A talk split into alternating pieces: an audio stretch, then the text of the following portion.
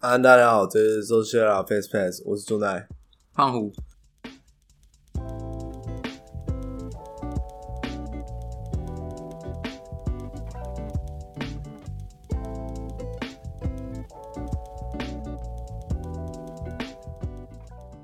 这个单元基本上就是我们会讲解一些广告名词，跟快速的告诉大家一些现在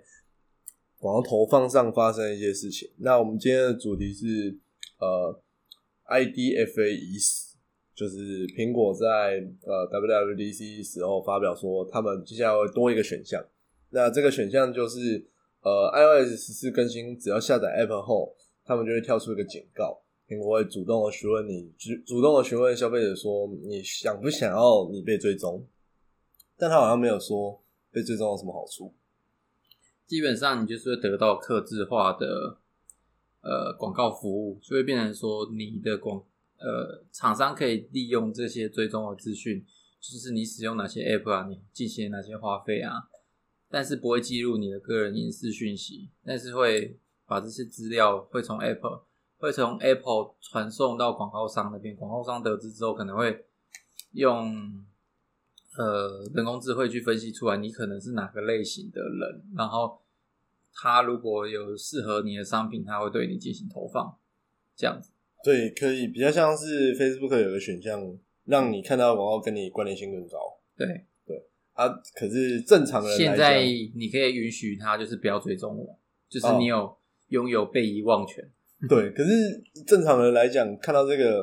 诶、因为一般人不会懂那么多，所以他们看到说要不要追踪都会选不要，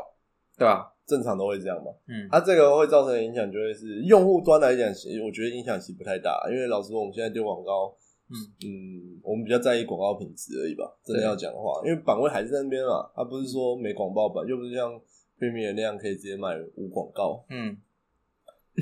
所以这个东西会造成的最大的影响，第一个是你刚刚有讲到，就是广告会变得不精准，嗯对对，然后你可能会看到女生才看得到的广告，哦，我会看到一堆内衣广告这样哦。有可能，有可能。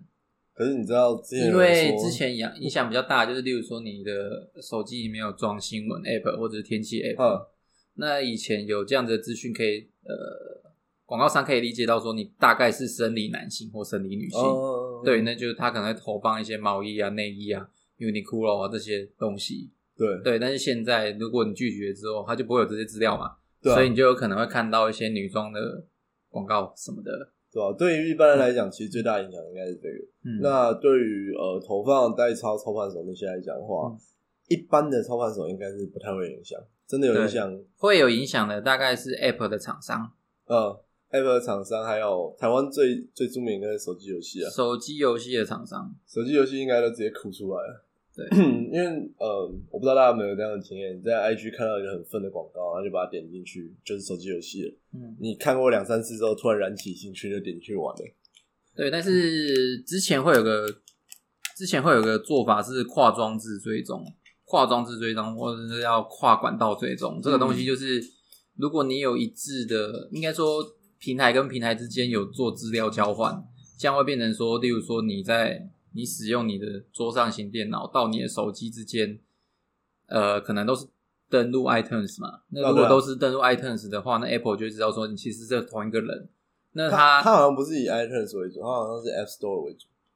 对，但但是但苹是果 i 整合的 App 啊 App Store 也是读 iTunes 的资料，对吧、对，所以基本上他们做交换的话，他就会知道说你可能是男性，然后你有下载哪些 App，、嗯对对然后对对对对广告商就可以借由这些去推荐他要给你看的广告给你。嗯，对。那我这边有看到一个六月二十八号一位限量的呃 Medium 文章，他嗯其实中间有提到一个点，其实这可能是嗯他判断了 Apple 可能为什么要这样做，因为他们要推 Apple 自己的 Search Ad，嗯，就是关键字广告，对，他们想要推这个服务。那过去有 IDFA 的状况下，我们通常都会透过 Facebook、Google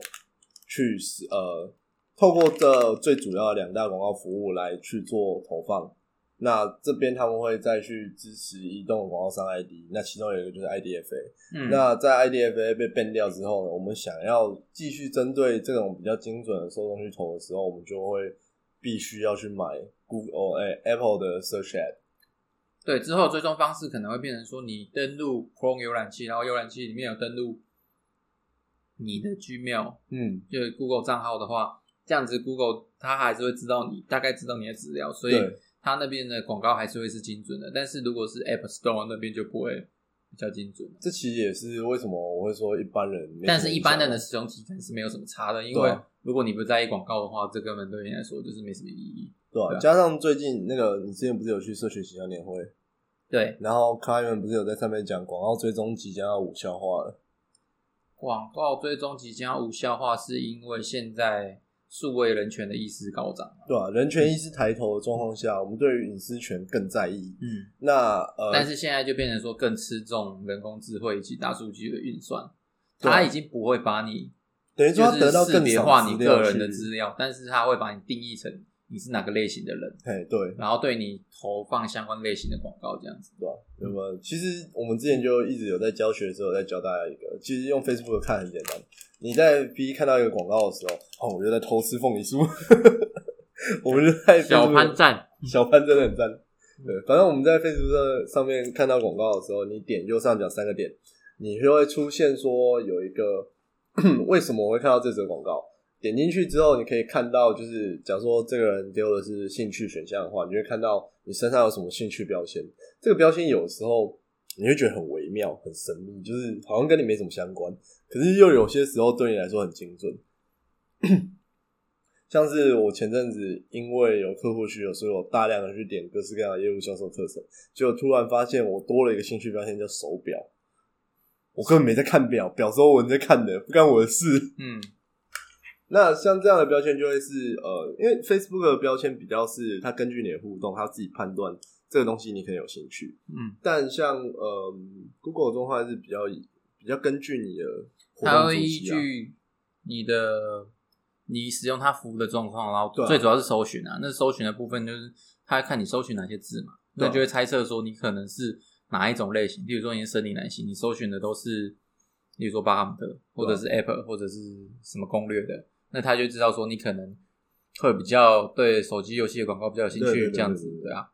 对啊，所以我觉得未来如果缺少广告尊重的状况下，对于投手当然困扰，因为就没有办法懒人去丢，嗯可是就会我觉得也拉大说，但是我觉广告上的差得距反而更重要的事情就是你会员资料的经营。哦对啊，你会员的经营的话，就变成说你不管到哪个广告平台，它一定都会有做一个功能，就是汇入。没错，那你做了汇入之后，你基本上要做再行销，或者是你要做回购周期的推广。现在应该大家比较在意是有没有办法汇出，